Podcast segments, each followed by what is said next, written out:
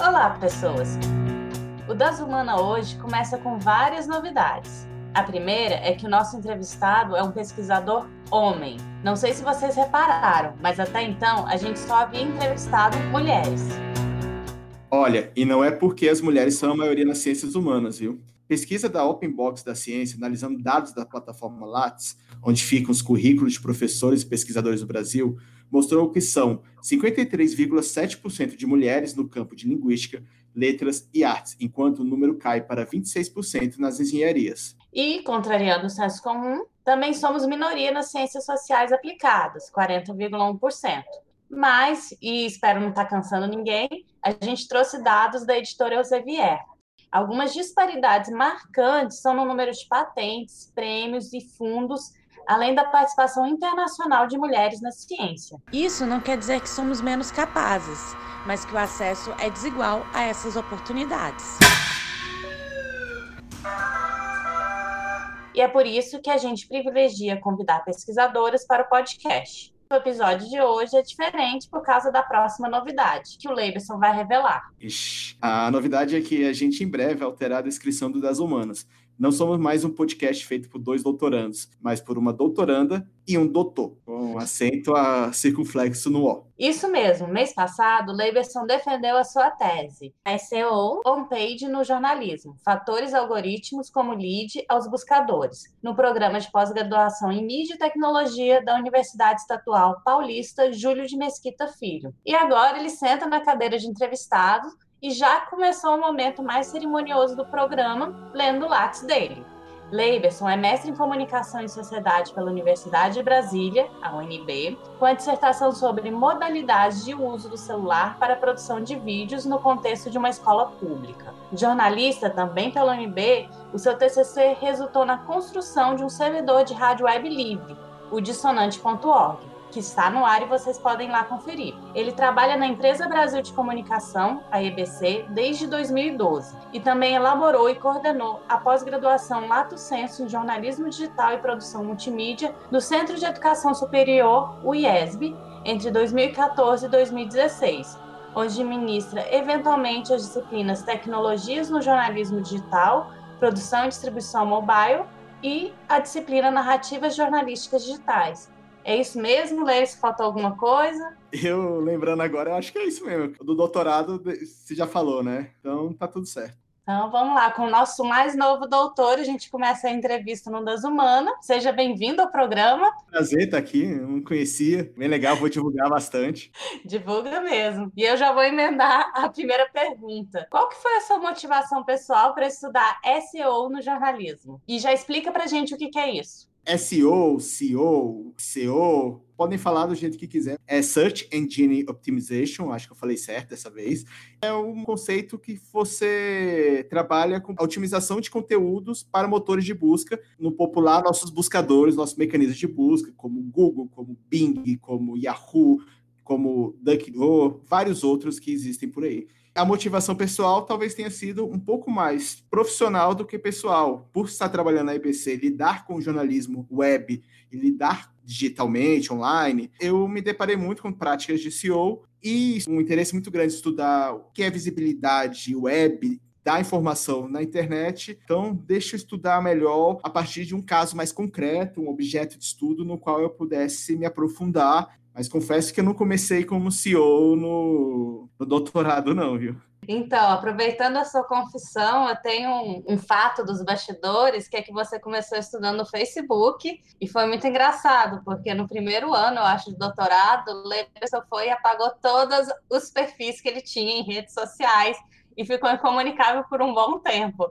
Você pode explicar o que, que, te levou a isso? Bom, eu não apaguei todas as redes sociais, eu deletei a minha conta do Facebook, fugi um pouco do WhatsApp, mas eu não apaguei meu número, ele continua aí, voltei para o WhatsApp agora, mantive o Twitter inativo, assim, tipo, tava lá, eu já não postava muita coisa, mas a decisão de sair do Facebook foi porque eu queria estudar o Facebook, entrei estudando o Facebook para saber como o algoritmo ali do Facebook, do newsfeed, do, trabalhava as informações em relação ao interesse público a partir do jornalismo, como o jornalismo publicava. E a grande conclusão que eu cheguei logo no primeiro ano é que o Facebook não é feito para jornalismo. Então eu olhei assim e falei, gente, o que, que eu estou fazendo aqui? Por onde eu vou? Era até mesmo uma forma de desdobrar a pesquisa, mas falei, não, a minha pesquisa é numa área de mídia e tecnologia, quero aprofundar um pouco mais praticamente, assim, uma aplicação, esse é meu caminho. Então eu não queria só dizer o que não é, eu queria dizer algumas coisas que poderiam ser. Então saí e eu vi que o Facebook manipulava muito o processo da internet, né? Se não que os outros sejam santos. O que eu sempre falo é que a internet, o modelo que existe hoje, ela existe porque ela é aberta, né? Por mais que tenha interesses comerciais e tudo, você navega de um ponto a outro e de outro a outro. Então você pode ir para qualquer lugar a partir desse processo de navegação de links. E o Facebook trabalha numa lógica de uma caixinha fechada, no qual você entra por uma pequena porta e lá dentro você publica conteúdo. E esse conteúdo não fica para você, né? Ele fica, de alguma forma, restringido aos códigos fechados e tudo mais, a dinâmica, e você não tem acesso. O que acontecia é que experiências de jornalismo dentro do Facebook ficavam muito atreladas à vontade do próprio Facebook e os resultados eram ínfimos. Ou você fazia parcerias naquela época com aqueles artigos que o Facebook lançou, que nem sei se existe mais, ele estava muito com uma iniciativa de parcerias com jornalistas, com jornalismo, instituições de jornalismo, e tinha um ambiente que era publicações de artigo, né, o New Articles. Só que mesmo você publicando ali, você não tinha um retorno muito bom para o conteúdo e nem mesmo para os próprios veículos. E no final das contas, o feed do Facebook não era para isso. Era o momento onde falava muito de bolha, né? Eles vivem em bolhas. É confortável ficar dentro de uma, assim, opiniões que desagradam ficam de fora. Se você for a favor do Putin, o seu feed de notícias também será. E se você for contra ele, também contra será o seu feed. Não importa se você apoia Trump ou a Merkel, se você é de esquerda ou de direita. Sua impressão é de que todas as pessoas têm a mesma opinião. Mas por que isso é assim?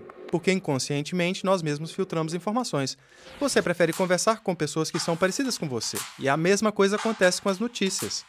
Os algoritmos das redes sociais analisam suas preferências. Eles configuram um feed de notícias do qual cada vez mais outros pontos de vista desaparecem. Quando você estava revisando a tese para ir para a banca, você enviou ela para tradução em inglês, espanhol e tinha um termo que aparecia é, e que temava em vir como outro nome. Você queria manter o web jornalismo. Inclusive, Sim. tem um trecho da sua tese que você explica essas diferenças entre outros conceitos de jornalismo nesse meio digital. Você poderia explicar para a nossa audiência? Claro. Pensando aqui, que está muito recente, né? Eu defendi agora no final de julho e ainda não está nem disponível na biblioteca digital, mas está ali até disponível, depois pode pôr na descrição a minha defesa, alguns documentos auxiliares.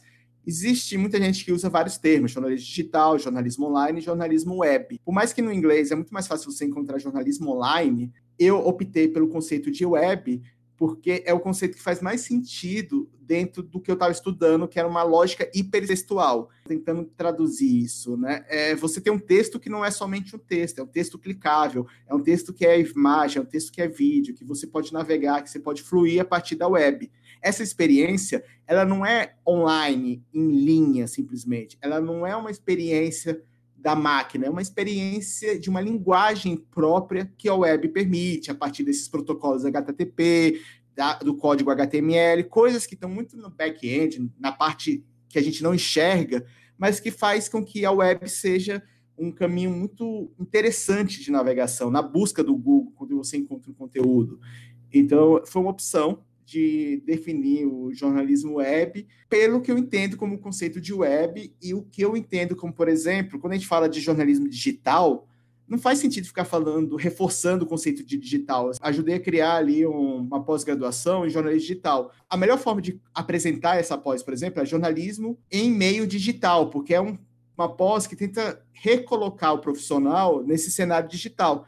Mas uma vez que você já entende que está imerso nele, o digital está em tudo, está em todos os processos. Nossa conversa hoje é um processo digital de dígito 0 e 1, um, né, binário. Então não faz muito sentido ficar reforçando o jornalismo digital. Isso era uma coisa muito do período de transição, quando ah, vamos digitalizar um jornal e colocar online. Você já me explicou o que é o SEO, otimização do motor de busca, e você consegue explicar para que ou por que ou como que os jornalistas costumam utilizar isso? Para você ter acesso a, a, um conteúdo noticioso, você está na web e você está competindo, você está em meio a vários outros tipos de informação. Você vai acessar ou pelas plataformas de redes sociais, né? ou pelos buscadores. Então, se você vai num buscador e não encontra uma notícia jornalística, vai encontrar qualquer outra coisa. E para que essa notícia apareça, você tem que ter algumas boas práticas de SEO, ou seja, fazer com que aquele conteúdo esteja formatado, organizado, produzido de forma que ele apareça nesses buscadores. E essas técnicas de SEO são o meu objeto de estudo tem algumas ressalvas sempre importantes de fazer, que você, como jornalista, não escreve para o algoritmo, escreve para a pessoa que vai ler. Acho que isso é bem claro, mas você tem que escrever sabendo que tem uma espécie de mediação ali. Alguns chamam de gatekeeper, né, que seria um portão de acesso, mas o importante é que você tem plataformas digitais que estão interagindo com esse conteúdo para distribuir. Não adianta você fazer o melhor texto possível, que você dedicou sangue, coração, tempo, se esse conteúdo não chega porque o Google não consegue encontrá-lo. Cadê todo mundo? Sumiu! Então você tem que tomar esses cuidados e o jornalista, quando escreve, tem que tomar cuidados quando faz esse texto. Exemplo bem básico: quando ele escreve o título, ele tem que saber como esse título vai se comportar no buscador e na página que ele vai publicar o conteúdo. E a gente não sabe muitas vezes. A minha experiência é que a gente escreve o título e publica. E aí a gente tem uma sopinha de letrinhas dessas palavras bem americanizadas, né? Sim. Tem o SEO on page, o off-page, pelo que eu entendi, tem um técnico de conteúdo. Você tem um monte de letra lá na sopa e você vai formando as coisas que fazem sentido para você. Do SEO é isso, assim, a gente tem que falar que a visibilidade web você otimiza, né? as palavras, por exemplo, motor de busca é muito técnico, então a gente chama hoje de mecanismo. Em vez de chamar de máquina, você acaba chamando de experiência do usuário. Faz até uma brincadeira com a, com a letra E do CEO, porque é muito mais do que a máquina, é a interação com o usuário a partir dessas máquinas.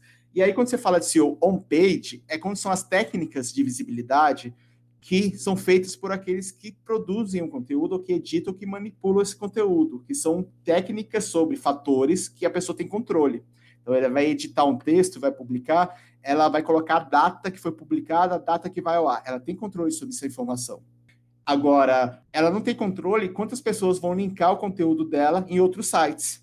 Então, isso é um fator off-page, é um fator que externo a ela, né? Que é importante, porque quanto mais pessoas relacionam, re referencia o seu conteúdo, mais importante vai ficar o seu conteúdo na rede, de acordo com os mecanismos de busca. Então, o on-page é o que você tem controle. Então, o jornalista, por exemplo, tem controle sobre sua produção de conteúdo e publicação, né? Nessa parte mais específica. Off-page, não. E como o jornalista trabalha com uma produção, uma rotina, não dá para ele ficar tentando fazer todo dia um meio de campo. Ó, oh, publicou, me dá uma linkada aí, me chama aqui, ó. Isso talvez não seja o trabalho daquele jornalista que esteja apurando e levando informação. Então, o on-page foi o que eu foquei. Em relação ao SEO on-page, que tem o conteúdo e o técnico, o SEO on-page, né, ou seja, na página, dentro da página, ele é em si o SEO de conteúdo, porque você produz conteúdo, né? Tudo pode ser entendido como conteúdo. Só que existem configurações, fatores que são mais técnicos no sentido que você configura o código e deixa lá. E você só vai adaptando de acordo com atualizações. E o jornalista não necessariamente precisa mexer nisso. Pode ser um desenvolvedor web, uma pessoa que lida mais com a parte da página em si, do código da página. Então a gente chama esse SEO técnico, mas essas configurações de metadado, alguma coisa muito mais específica interna ao código, como por exemplo, um código que você diz ao Google que aquele conteúdo pode ser navegável. Quantas vezes você está ali no, no buscador, encontra um link que está escrito assim: a descrição não pode ser exibida devido ao robot.txt. Não sei se você já viu esse resultado. Eu posso nunca mais recobrar meu equilíbrio. Oh. Oh. Isso é uma configuração técnica que se coloca na página. Então você tem a informação, o Google até acha o link, mas não consegue ter acesso às informações porque há um código ali dentro que não permite. Mas SEO de conteúdo, SEO on-page, basicamente. Não sei se eu consegui organizar essa sopa de letrinhas, Ju. Técnico tem a ver com a programação e você seguir algumas diretrizes para que o conteúdo tenha mais chance de aparecer nos resultados de busca. Agora, o de conteúdo tem a ver com o que exatamente? Vamos lá, vamos falar aqui alguns dos fatores até que eu mapeei no meu trabalho, que eu identifiquei. Quando você faz o título, você faz o título pensando ele para onde? Você vai pensar ele para o seu usuário, que vai ler. Só que você tem um título que você posta no seu site, que você dá, mas tem um título que o Google lê como título na hora de apreciar aqueles resultados de busca. Então, na hora que você vai produzir o conteúdo, você pode pensar em dois títulos. É o que a gente chama de dupla titulação. A BBC que trouxe essa história da dupla titulação. A BBC é a empresa de comunicação pública do Reino Unido. Foi um, um editor lá da BBC que discutiu isso muito, é, acho que, se não me engano, em 2011. Às vezes você está escrevendo um título achando que vai ser o melhor título no resultado de busca, mas para o Google não é. Então, existem dois tipos de títulos que você pode escrever ao ordenamento do seu conteúdo, por exemplo, você tem título, subtítulo, tem um cabeçalho 1, cabeçalho 2, cabeçalho 3. Na hora que você escrever isso, você tem que pensar, eu estou hierarquizando isso corretamente? Não sei se vocês estão no editor de texto, tem lá, estilo padrão, cabeçalho 1, cabeçalho 2. Por mais que você não visualize o código, ele tem uma hierarquia. Então não é só chegar lá e colocar em negrito. Você tem que marcar a hierarquia correta. Ah, esse aqui tem um título com peso 1, esse título peso 2, mais fraco. Título peso 3, mais fraco ainda. Então, são alguns elementos. Outro elemento, multimídia. Você está fazendo um conteúdo web, você vai usar elementos multimídia no seu conteúdo. Então, você pôs a foto. Ah, você pôs a descrição da legenda da foto, porque isso é importante, não é nem só para o Google, não, é para acessibilidade, né? Para as pessoas que não enxergam entender o conteúdo daquele texto. Ele vai passar um programa e vai ler. Então, tu, isso tudo é um trabalho feito pelo jornalista no conteúdo, no processo de produção, edição e manipulação desse conteúdo, que não é uma manipulação técnica mais operacional, é uma coisa de produção mesmo, uma coisa de elaboração do seu texto. Você já começou a falar alguns fatores aí, e realmente na sua tese você aponta que é incalculável o número de fatores de SEO que existem. Muitas vezes o que os jornalistas fazem é meio que uma engenharia reversa para entender o que está subindo ou descendo no ranking da busca. E aí você aproveita de um grupo de pesquisadores, a metáfora que eles fazem de uma tabela periódica. E aí você vai chegar nos FAOPs. Por favor, explica essa ideia da tabela periódica para uma coisa assim, que a gente vê uma pessoa que veio da comunicação e está trabalhando com tabela periódica. Vamos lá, primeiro não é aquela tabela periódica dos elementos químicos que a gente conhece, mas foi uma inspiração. É uma empresa de consultoria, antes era um blog, é a Search Engine Land, que é SAM, né, o site deles, e eles trabalham desde 2011 com uma publicação de uma tabela periódica de fatores de SEO que foram identificados por eles como úteis, né, como periódicos, ou seja, constantes, e que fazem influência ali no, no buscador do Google, que começou ali por volta de 1998. Claro, a gente fala do Google porque ele é majoritário, né? Ele está basicamente mais de 90% do público ocidental. Fazer engenharia reversa da sua pergunta, né? Você falou de jornalistas. Quem me dera que os jornalistas fizessem engenharia reversa do trabalho de CEO. Hoje, são muito mais pessoas da área de marketing ou pessoas da área de tecnologia mais dura que trabalham com isso, e poucos são os pesquisadores com essa formação na área de comunicação, na área de ciências humanas ou ciências sociais aplicadas. Aí eu encontrei lá na Espanha, no, na UPF, Universidade Pompeu Fabro, Universidade Pública Nova, lá da Espanha, bem referenciada, um grupo chamado Digidoc, que é de documentação digital interativa, que são profissionais formados em comunicação e jornalismo, mas que tem uma cultura muito de recuperação da informação, porque é muito próximo com a relação de biblioteconomia. E eles começaram a debruçar sobre SEO e jornalismo. Então, eles geraram muita base para análise. Então, eu consegui pegar essa tabela periódica que foi feita por um grupo norte-americano de consultoria, que está publicando desde 2011, de forma periódica, essa tabela, e peguei os trabalhos, os estudos acadêmicos que são feitos ali pelo pessoal da Espanha, e consegui fazer um comparativo a ponto de fazer uma espécie de filtro sobre essa tabela. Eu consigo enxergar essa tabela de forma acadêmica, científica, de forma mais clara, a partir desses estudos que eu encontrei lá na Espanha. Senão seria muito texto de marqueteiro, né? Porque é muito legal. Olha, nós temos a tabela periódica dos fatores de SEO. Siga essa tabela e você conseguirá fazer a fórmula mágica para funcionar no Google. E não é assim. Então, a tabela é um modelo de apresentação, mas o que mais me interessa ali é a periodicidade dos elementos e a descrição desses elementos ao longo do tempo, o que, que são os FAOPs? Eu acho que isso é coisa de gente que vai fazer uma tese, fala assim, ah, eu vou criar um, um conceito para ver se cola, assim. Na verdade, cheguei na minha qualificação, não tinha nenhum conceito específico, uma frase, uma sigla. Aí uma pessoa da banca falou, ah, por que você não faz uma sigla? Eu falei, beleza. Aí eu fiz o FAOPS, que é, nada mais é, o fator algoritmo de SEO on-page, que eu, no meu caso específico, seria para jornalistas, mas não precisa ser para jornalista. São aqueles fatores que eu identifiquei que tem uma intervenção direta, que elas realmente influenciam diretamente o algoritmo do Google. Mesmo que eu não tenha acesso ao código do algoritmo, eu sei dizer que os dados que são enviados ao algoritmo são utilizados e que geram um resultado desse algoritmo, né, dessa fórmula matemática. Então, por isso que eu chamo fator algoritmo, porque existem fatores de CEO, vou dar um fator CEO on-page sensacional, que todo mundo fala, e que, que qualquer cursinho de CEO fala. Ah, seu texto tem que ter qualidade, seu texto tem que ser bom. Mas isso é genérico, é muito subjetivo. Então não dá para trabalhar com esse tipo de olhar. Se você quer tentar tornar isso de uma rotina, né, uma rotina de aplicação. Então eu encontrei os fatores específicos algoritmos que oferecem dados de entrada ao algoritmo, ou seja, muitas vezes palavras-chave que ajudam o algoritmo a entender aquele conteúdo e claro, o algoritmo não entende nada, ele não tem uma cabeça, né, tipo pensando, mas ele trabalha aquilo, ele interpreta aquele conteúdo e gera ali um fator on-page de conteúdo. Então, ficou FAOP. Eu encontrei sete FAOPs, ou seja, sete fatores algoritmos on-page, que, no meu caso, são aplicados ao jornalismo, mas que não impede de ser utilizados também a outros lugares. Né? E esses fatores eu tirei da tabela periódica, que tinham mais de 30 fatores identificados, que, abrindo o leque, tinham mais de 200 fatores mapeados. Você falou, ah, tem alguns fatores que não são algoritmos, tipo qualidade do texto. Assim, como que você delimita quando o texto é bom e o algoritmo vai entender? Relevância, subjetividade é muito genérico. Eu fui numa palestra onde estava o William Bonner e falou: no jornalismo da Globo a gente tem uma tecla F5 de relevância.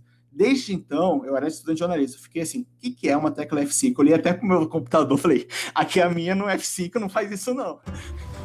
F5 Pressionar este botão permite atualizar a página em que você está no momento ou a janela do documento que você abriu. E aí eu fiquei pensando sobre isso há muito tempo, porque a relevância é muito subjetiva, né? Aí, de repente, eu encontro um texto do Tarleton Gillespie, que é um texto de 2014, que virou uma espécie de referência na área de sociologia do algoritmo, etc., que fala sobre a relevância do algoritmo que vem discutir não o algoritmo identificando o que é relevante, mas como a configuração do algoritmo diz o que é relevante para algumas pessoas, né? Assim, é, ele acaba meio que, como você programa o algoritmo, você acaba entregando algumas relevâncias, né? Essa discussão é muito importante porque a gente tenta atribuir ao algoritmo o sucesso ou não sucesso de uma postagem no Facebook, por exemplo. E isso está muito relacionado ao que o programador, o dono daquele algoritmo, entende como relevância ou como aquele algoritmo entendeu o que é relevante para você a partir do seu perfil de uso. Você pode dar um exemplo de algum desses FAOPs e explicar por que, que você ficou meio que obcecado pela figura do cubo mágico ao falar dos FAOPs? Para fugir do conteúdo generalista, tem alguns fatores que tentam entender o que é um conteúdo de qualidade relevante para esse cenário web. Que é, por exemplo, um conteúdo relevante é um conteúdo que tem um conteúdo multimídia, que não é só texto, texto, palavrinha escrita. Ele tem foto, ele tem vídeo, ele tem links, ele tem áudio, ele tem algo que faça mais sentido de forma midiática e hipermediática. Chegou um conteúdo mais. O multimídia ele é um fator algoritmo on-page. Se você tem vídeo, tem foto, a chance dele ficar ranqueado melhor é maior. Até que os vídeos aparecem muitas vezes no Google. Outros conteúdos também, né? Assim, é linkar o texto, né? Eu falei que a web é feita da navegação, né? A internet, como a gente conhece hoje, na parte de web é link por link. Então, se você não coloca link no seu conteúdo, como é que alguém vai chegar a algum outro lugar, né? Você tem que dar os endereços. Então, isso também é contado. Então, o link, que a gente chama de texto âncora, né? Você coloca assim: Brasil tem mais homens do que mulheres cientistas. Aí você clica em cima, tem que ir para o link. Agora, se você coloca assim, por exemplo, sabia que no Brasil tem mais homens cientistas do que mulher? Dois pontos, saiba mais. E, e link em cima do saiba mais, para o algoritmo, o saiba mais não faz sentido. Então, o link sobre o saiba mais não explica aquele link. Mas se você colocar os dados e linkar o texto né, com o link específico, o algoritmo vai entender e vai ter mais chance de mostrar o seu conteúdo. Não sei se ficou claro esse exemplo. É um fator algoritmo homepage muito interessante, simples, que vem desde do algoritmo inicial do Google, do texto âncora, que vem desde a confecção do HTML e que a gente não usa direito. Agora, se imagina uma pessoa cega acessando um link, sem uma descrição do link, um texto âncora, ela fica perdida. Ela não consegue entender aquele link. Ela vai ter que entrar no conteúdo para ver todo o conteúdo do link para saber se interessa a ela ou não. Nesse sentido, o algoritmo ele tem muito mais um papel de acessibilidade também, que eu acho algo muito fundamental nesses tempos. Cubo mágico, cubo de é Rubik, né? Cubo mágico, para quem sabe, né, tem toda uma técnica para fazer ele. Assim, existem, não sei quem viu aqueles filmes lá, Busca da Felicidade, o Will Smith vai lá e faz aquele cubo rápido e tal, que mostra capacidade mental para matemática. Se você procurar a palavra frustração no dicionário, provavelmente verá uma foto do cubo de Rubik. Algumas mentes brilhantes demoram apenas 5 segundos para resolver. Já outras passam anos tentando juntar as cores e acabam por desistir. Mas e se eu lhe disser que alguém pode resolver o cubo de Rubik com um único algoritmo? Eu achei interessante porque tem um algoritmo para resolver o cubo mágico para mais do que a intuição, né? Ah, eu vou ficar rodando aqui o cubo mágico até chegar lá. O meu fascínio está nessa lógica de que é possível resolver coisas que parecem complexas. Aí você tem os níveis do cubo mágico. Você, um pouquinho tempo atrás, falou que o algoritmo não pensa, né? E aí eu lembrei de uma pergunta que você recebeu na sua banca do Eugênio Butch, que é um jornalista e professor que passou pela Rádio Brasa, atual EBC, que fala muito sobre comunicação pública, que ele falou que o algoritmo não é neutro. E assim, se ele, o algoritmo não pensa, de onde vem a subjetividade dele? A neutralidade ela não está relacionada ao pensar, ela está relacionada ao uso daquilo e os impactos que aquilo faz. A tecnologia, eu não entendo ela como neutra e a minha discussão vai por esse sentido. Não dá para entender a tecnologia. A tecnologia é fruto da criação humana. O ser humano projeta, cria a tecnologia, a caneta, enfim. É uma discussão que vem lá mais filosófica, mas se eu entendo que a tecnologia não é neutra e o algoritmo faz parte dessa tecnologia, não faz sentido entender. É, uma calculadora ela não é neutra, né? Existem calculadores que funcionam à luz solar, tem calculadores que funcionam à bateria. Isso influencia muito o lugar onde você tem acesso à bateria. Então, se você quer fazer cálculos com uma calculadora que facilita muito o processo, você tem que usar a calculadora que mais corresponde à sua região. Por exemplo, um lugar onde tem muito sol e que você ter, possa ter uma bateria que recarrega mais rápido, você usa uma energia solar. O, a calculadora arábica, né, aquelas com as bolinhas, ela não funciona com bateria. Ela é uma calculadora, ela é uma tecnologia e ela funciona muito bem em esses ambientes. Ela dá mais acesso, né? A neutralidade está relacionada muito aos usos, não é, é muito ao que você entende da tecnologia. E o algoritmo também é utilizado de diferentes formas, né? Assim, é, um mesmo algoritmo pode ter impactos positivos e negativos de forma paradoxal e contraditória, assim, né? Nesse momento, o Meet é sensacional, que a gente está usando para gravar, mas ao mesmo tempo eu estou dando todos os meus dados para o Google. E aí? Posso falar em neutralidade? Ah, mas é meu bom uso, é meu mau uso. Não. Isso aqui não é neutralidade, isso aqui é um jogo comercial de interesses. Aí até uma questão que o próprio Eugênio Butt foi: cadê a discussão do monopólio? Para mim, é que já vem do mestrado, do, da graduação, eu já cheguei com esse entendimento, né? Que a gente está diante de alguns monopólios. Então, eu não sei se eu vou conseguir quebrar essas correntes. Eu tenho que encontrar alguns caminhos para enxergar através delas, né? Poder olhar a lei e identificar esses fatores que podem ser usados pelos jornalistas ou por qualquer comunicadores e que façam sentido no resultado do Google sem, por exemplo, atingir aspectos éticos, o meu princípio de comunicação é o princípio do jornalismo, que tem um código de ética, que tem um caminho. Então eu nunca posso fazer jornalismo com CEO fugindo disso. O algoritmo, ele pode ser racista, machista, homofóbico, qual que é o nível de não neutralidade desse algoritmo e de nível de influência que a gente tem sobre ele. Esses algoritmos oriundos dessa aprendizagem automática podem apresentar comportamentos complexos ou comportamentos que só humanos faziam. E aí que entra o viés de algoritmo. Agora imaginem um software de reconhecimento facial criado por homens brancos e esse software só foi treinado com homens brancos. Esse algoritmo vai estar enviesado. Mas por que, Ana? Porque ele só vai conseguir reconhecer o rosto de homens brancos. Ele não foi treinado com rostos diversos. No meu estudo, eu apresento o algoritmo de algumas formas. Apresento ele como uma fórmula matemática, um cálculo, uma série de procedimentos que existem há milhares de anos, que não tem a ver com o computador digital que a gente conhece hoje. Então, você já tem procedimentos algoritmos desde quando você entende por gente. Nesse sentido, algoritmo é uma coisa operacional que faz parte da vida e até hoje existe. Contudo, você pode enxergar o algoritmo como parte dessa tecnologia não neutra, como um agente não humano. Existe uma corrente de pensadores que olham nesse sentido, que falam que o algoritmo é um agente não humano no meio de agentes humanos e que o humano acaba terceirizando, passando certas atribuições para ele. Então, no momento que eu delego ao algoritmo a responsabilidade de filtrar conteúdos, aí eu vou dar um exemplo mais claro que teve no Google, assim, quando colocava a palavra macacos, apareciam pessoas negras, associados à palavra macaco, o algoritmo estava sendo racista? Como um agente não humano. Se eu for olhar o pano de fundo do que eu estudei, do meu entender, o algoritmo estava apenas espelhando algo por trás do sistema, resolvido a partir de um algoritmo. E alguns problemas não são resolvidos a partir de algoritmo, como, por exemplo, o algoritmo espelhou o uso de fotos de macacos associado com palavras relacionadas a pessoas pretas. É uma espécie de, de lente do absurdo que é o ser humano como todo, né? Assim, né? Porque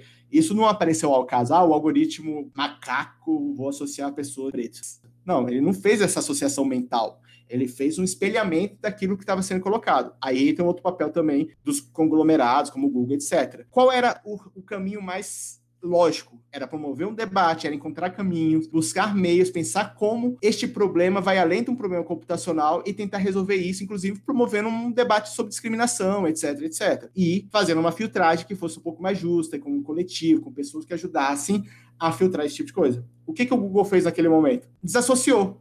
Macacos não aparecia mais nada. Eu não sei se é exatamente a palavra macacos, mas a forma que ele fez foi apagar da memória do, do algoritmo essa associação, né? Então, assim, Existe um filtro criado para não mostrar isso, para não dar problema legal. Resolveu? Não, só mascarou. Então eu não consigo responder a sua pergunta de forma assim, é racista ou não é racista? Eu acho que o algoritmo, aí é muito perigoso, porque se tira de contexto, né? Se as pessoas cortam, assim, o algoritmo não pode ser racista, não pode ser, porque o algoritmo é um espelhamento da sociedade. Agora, nós, como sociedade, somos racistas, somos machistas, tem muitos artigos falando sobre isso, né, do algoritmo racista. No começo do meu doutorado, eu encontrei vários, era modinha, 2016. Eu não fui no algoritmo porque eu queria, mas eu fui no algoritmo porque fazia muita parte da minha lógica. E tá todo mundo escrevendo sobre algoritmo. E todo mundo intitulou o algoritmo de alguma coisa arrogante. Falei, cara, legal, é importante fazer esse debate no campo filosófico do agente não humano. Mas a gente começou a, a encontrar um culpado muito fácil. O algoritmo é o culpado. Pronto. Existe algum tipo de estratégias éticas do uso do SEO? Porque eu fiquei muito encucada que você pode fazer essa engenharia reversa e aí matérias que são meio que caça-cliques vão ter muito mais visibilidade do que matérias que têm um interesse público. Sim. Vou dar um exemplo bem mais recente, que até um dos pesquisadores está. Não sei se estou dando spoiler do que ele vai publicar, mas que é assim: eu sou a cabeça de uma empresa de comunicação, tenho várias subsidiárias. Se uma subsidiária linka outra, né, na internet, ela vai ter muito mais peso de links, do backlink, né, que a gente chama, desse fator CEO of page, do que as outras. Então, ela vai ter muito mais visibilidade. Por exemplo, o grupo, o grupo Globo, o UOL aqui, tem muito mais peso nesse sentido. Por mais que cada vez mais os algoritmos do Google e de outros mecanismos estão buscando ferramentas para punir, porque isso em longo prazo não é benéfico, porque não dá lucro. Você entra no conteúdo, esse conteúdo não entrega aquilo que a chamada está dando, que é o tal do clickbait, né, o caça-clique, a pessoa vai fechar, a pessoa não vai ver as propagandas, não vai acessar o conteúdo, e o Google entende que isso é negativo para o modelo de negócio dele, então ele vai penalizar em longo prazo. Mas ainda há alguns fatores estratégicos, como quantidade de clique, quantidade de clique, que é possível manipular, né? É possível fazer ações que fujam do respaldo ético. Por isso, na minha tese, eu tentei reforçar isso. O caminho é sempre a partir dos princípios éticos.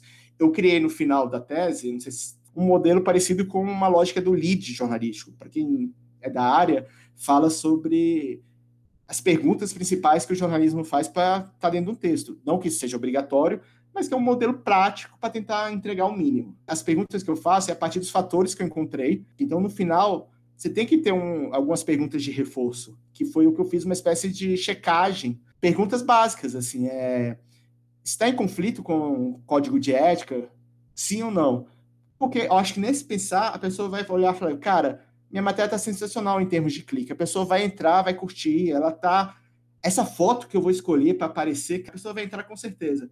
Mas você está entregando realmente algo de interesse público? Tem muita gente que não é do jornalismo, não vai saber o que é lead. Aí, se você puder explicar o que é lead e dar um exemplo concreto de como funcionam essas perguntas para os FAOPs, que são os fatores lead, né, que vem do inglês, que é lead, que é cabeça e tal, é a primeira parte do texto jornalístico, principalmente o primeiro parágrafo, que vem com várias perguntas: o que, como, quando, onde. São seis perguntinhas básicas que você tenta responder ao máximo. Ah, teve um acidente na rua São João às 19 horas, tinha 20 pessoas, ninguém se feriu e o trânsito está bom. Isso é uma forma de tentar responder o lead ali no primeiro parágrafo. Aí nos outros parágrafos você tenta destrinchar a história. Isso foi criado principalmente com uma lógica de jornal impresso, onde você não tinha muito espaço e se precisasse cortar alguma coisa no pé do texto, a parte de cima sobrevivia e tinha o máximo de informação possível. O lead não é algo somente para jornalistas, né? Acho que é um algoritmo, e o algoritmo você apropria e utiliza, né? É uma regra, né? É uma série de instruções. Agora, no lead FAOP, vamos lá, na lógica do lead, você vai continuar fazendo lead jornalístico, vai continuar fazendo texto sem lead, também não tem problema, mas se você vai para o Google, são sete, e eu vou tentar traduzir assim. Você tem palavras-chave que, que você colocou no texto. Essas palavras-chave são chaves, são essenciais. Então, elas aparecem ao longo do texto, distribuídas, inclusive, dos outros fatores de SEO que a gente vai falar. Primeira perguntinha básica. A segunda pergunta é: você está fazendo conteúdo web, não tem multimídia? Legal. E essa multimídia faz sentido a narrativa? Ela ampara? Ou ela é forçada? Ah, vou subir 20 fotos. Então, se você faz uma, uma lógica de multimídia bem amparada, com palavras-chave, legal. Segundo perguntinha básica. A terceira pergunta é sobre a URL, ou seja, o link né, que a gente põe. A matéria é notícia.com barra Brasil perdeu de 7 a 1. Péssima notícia, né? Esse perdeu de 7 a 1 fica todo junto. Isso é uma parte do link, é a parte do título que está em cima do link. Ali, as palavras-chave são Brasil e Alemanha, por exemplo. Essas palavras têm que estar no link. O quarto ponto é o título.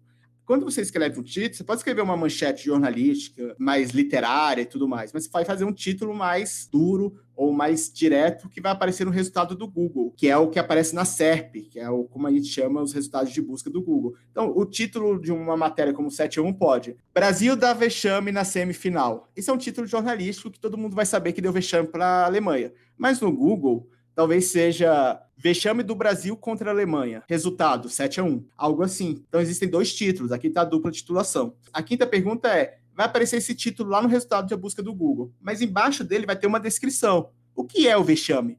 Brasil não perdeu da Alemanha, perdeu de 7 a 1 levou vários gols logo no primeiro tempo. Isso é uma descrição que poderia aparecer debaixo do título para explicar o vexame. Essa descrição ajuda a pessoa a saber se ela quer clicar realmente no conteúdo ou não. Será que eu vou encontrar ali o que eu quero ler? Ou às vezes ela já encontra até o resultado todo que ela quer e nem clica. Essa é uma descrição que vai no campo de metadados e que muita gente esquece na hora que faz um conteúdo jornalístico. Pode ser outro tipo de conteúdo também. Deixa para o Google escolher essa descrição. E isso é ruim, porque o Google pode escolher qualquer coisa. Indique ao Google ou aos outros buscadores qual descrição vai aparecer embaixo do seu título. A sexta e penúltima pergunta é: ok, a gente fez o título lá para o CEO do Google, lá para resultado do Google. Mas e o título da matéria jornalística? Você fez bonitinho? Ok. Você vai dizer isso para os buscadores que ele é um título com perfil mais jornalístico? Como é que você vai dizer isso? Colocando uma tag específica HTML chamado de H1, que é uma tag de hierarquia, de subtítulo. Então, cabeçalho 1, cabeçalho 2. O título jornalístico sempre tem que vir no H1 isso é uma tendência, né? Assim, qualquer título de uma matéria vem no H1. E o título da página, que é o título que vai lá para o Google, vai no title, que é um outro código. A gente está falando de coisas muito técnicas, mas basicamente são dois tipos de título e você tem que fazê-lo, né? Tem que fazer os dois. O jornalista tem trabalho fazer dois títulos, olha só. E a âncora, né? O texto âncora que a gente já falou antes, eu fiz um texto âncora que leva um link relacionado a esse texto âncora, por exemplo, leia mais sobre a pesquisa de mulheres na ciência. Aí você clica, vai abrir um conteúdo sobre um gráfico geral que fala de todos os dados. A pessoa vai entrar no link e vai sair, porque não encontrou o que queria. Ou você faz um link genérico. É, confira mais, dois pontos, e linka. Quando você faz um link, e o texto desse link, esse texto âncora que se chama, ele tem que ter o conteúdo relacionado ao link de fato. Então, são essas sete perguntinhas e, obviamente, aí cansei, mas tem mais pelo menos duas perguntas que eu me, me, apropriei um pouco do trabalho feito lá pelo pessoal da Espanha, do Digidoc, que é, ok, você fez essa dupla titulação? Fez, beleza, vamos em frente. Você fez que a palavra-chave estivesse distribuída ao longo do texto? Porque se a palavra-chave ela quer dizer qual é o tema mais importante. Então ela vai aparecer de alguma forma ao longo do texto. Não é sair repetindo a palavra que nem doido. É usar sinônimos, e palavras de forma lógica, né? Quer dizer que se apurou mais a fundo. E por fim, a grande pergunta: há conflito entre o manual o estilo jornalístico e alguma prática de CEO que você já realizou nesse material? A resposta é: se sim, há conflito, você tem que adotar sempre como primazia o estilo jornalístico e retira qualquer fator em conflito, como clickbait. Agora, se não tem nenhum conflito, publique e seja feliz e tente ver se vai ter uma boa visibilidade.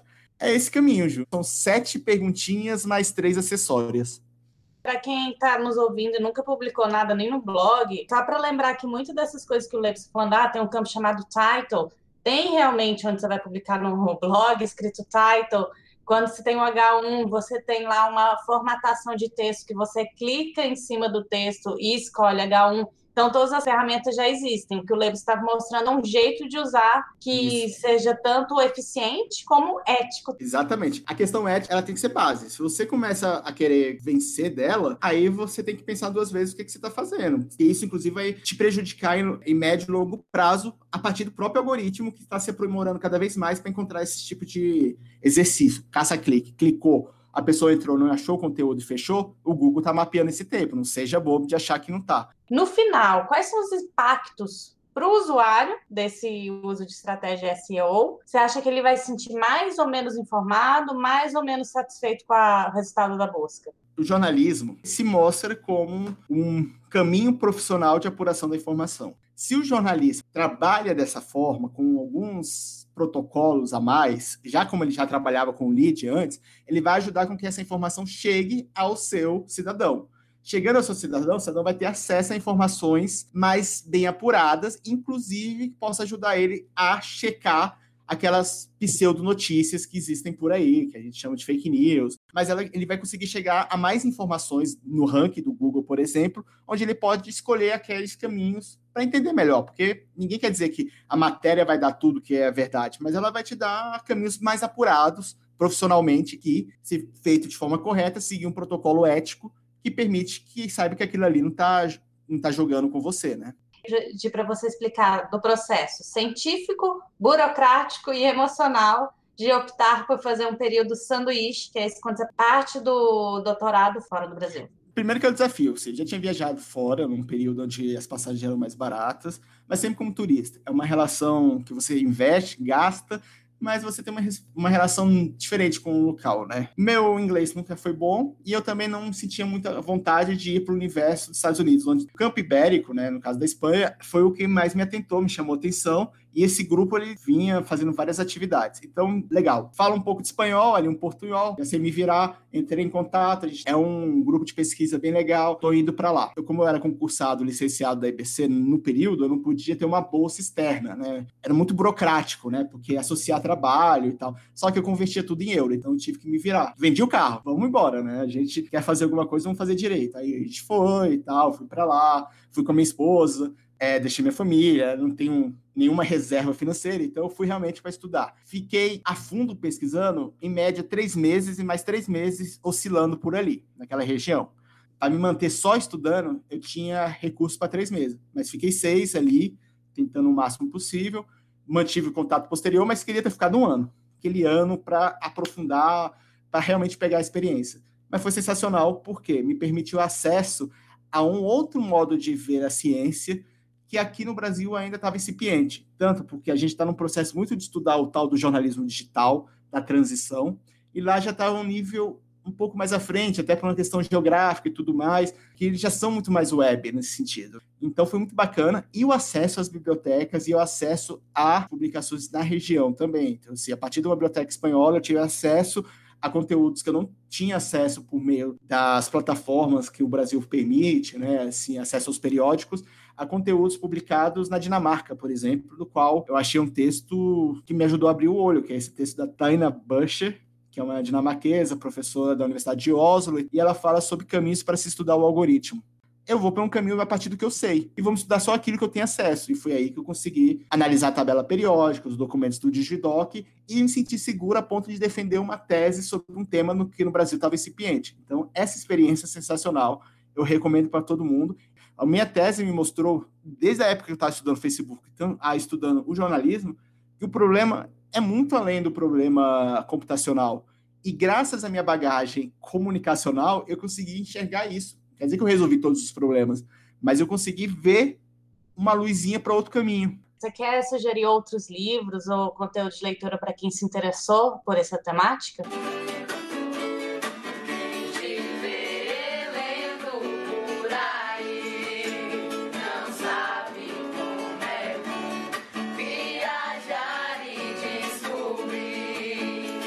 Por mais que você lê muita coisa, você sempre tem apego a alguns pesquisadores. Um ensaísta francês, Eric Sadin, ele escreve sobre esse olhar filosófico sobre a tecnologia. Inclusive, ele dá um exemplo do quando a gente terceiriza a operação de um avião para a máquina, né, para os algoritmos, para o piloto automático, isso é uma decisão extremamente importante, porque na hora que cair, você não pode culpar a máquina. Ah, caiu, morri, vou falar que a máquina foi culpada. Não, já todo mundo morreu. Então, ele faz essas discussões sobre perigo da totalização digital. Claro, a máquina é muito mais segura nesse aspecto. Ninguém vai cair de avião porque passou por piloto automático, é até mais precisa.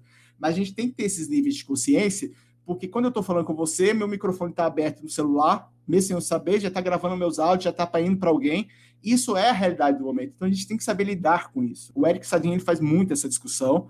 A Tânia Bush, ela faz essa discussão sobre meios de estudo e esse olhar também sobre o imaginário que os algoritmos geram nas pessoas. E o terceiro pesquisador que eu não poderia deixar de dar, assim, isso indo lá para fora, né, é o próprio Tarleton Gillespie, que ajudou muito a abrir esse caminho, né, que ele publicou numa revista científica do MIT, junto com a Microsoft e tal, então ajudou muita gente a acessar. E ele faz uma discussão importante e tem uma tradução na revista Parágrafo em português, então ela é acessível já. Uma revista publicada em 2018, chama A Relevância dos Algoritmos.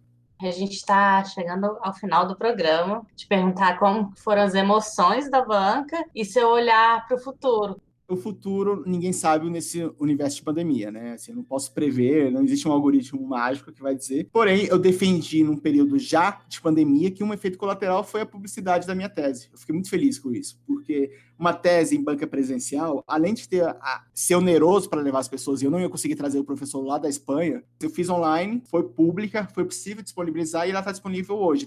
O futuro é transformar isso em artigos científicos para levar essa discussão mais à frente, porque a tese me consumiu um exercício teórico de mental e deslocamento, algumas coisas burocráticas que me impediram de fazer um processo parcial como eu gostaria, no ideal, né? Sabe, ah, publicar pedaço tal, pedaço X, até chegar à conclusão, até sentir seguro, não é fácil. Eu sei que muita gente passa por isso. Então a gente chega um momento e fala, agora sim.